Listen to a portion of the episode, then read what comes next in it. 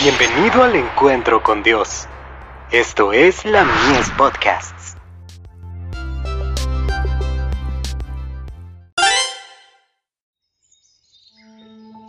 La maravillosa gracia de Dios.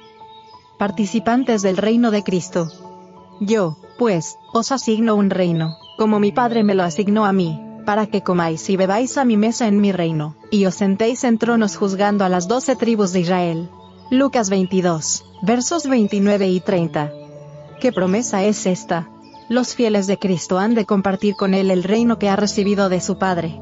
Es un reino espiritual, en el que los más activos en servir a sus hermanos son los mayores.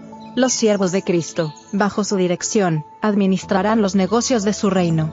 Comerán y beberán en su mesa, es decir, serán admitidos en estrecha comunión con Él.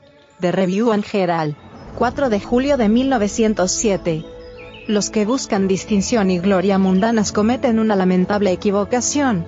El que se niega a sí mismo, dándole la preferencia a los demás, será el que se siente más cerca de Cristo en su trono. El que lee el corazón ve el verdadero mérito poseído por sus humildes y sacrificados discípulos, y porque son dignos los ubica en puestos de distinción, aunque no logren percibir su dignidad ni busquen ese honor. Dios no le asigna ningún valor ni a la ostentación ni a la jactancia. Muchos que en esta vida son considerados superiores a los demás, verán un día que Dios evalúa a los hombres de acuerdo con su compasión y abnegación. Los que siguen el ejemplo del que anduvo haciendo bienes, que ayudan y bendicen a sus prójimos, tratando siempre de elevarlos, son infinitamente superiores a la vista de Dios que los egoístas que se exaltan a sí mismos. Dios no acepta a los hombres debido a sus capacidades, sino porque buscan su rostro y desean su ayuda. Dios no ve como el hombre ve. No juzga por las apariencias. Escudriña el corazón y juzga justamente.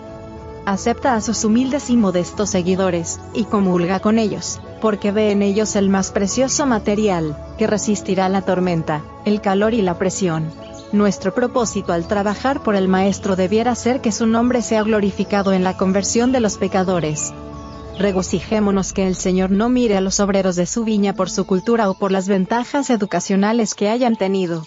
Se juzga al árbol por sus frutos. El Señor cooperará con los que colaboren con él. Ibid.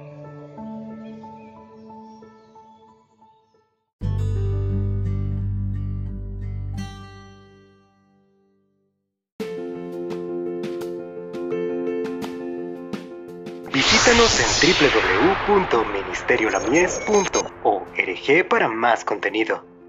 Dios te bendiga.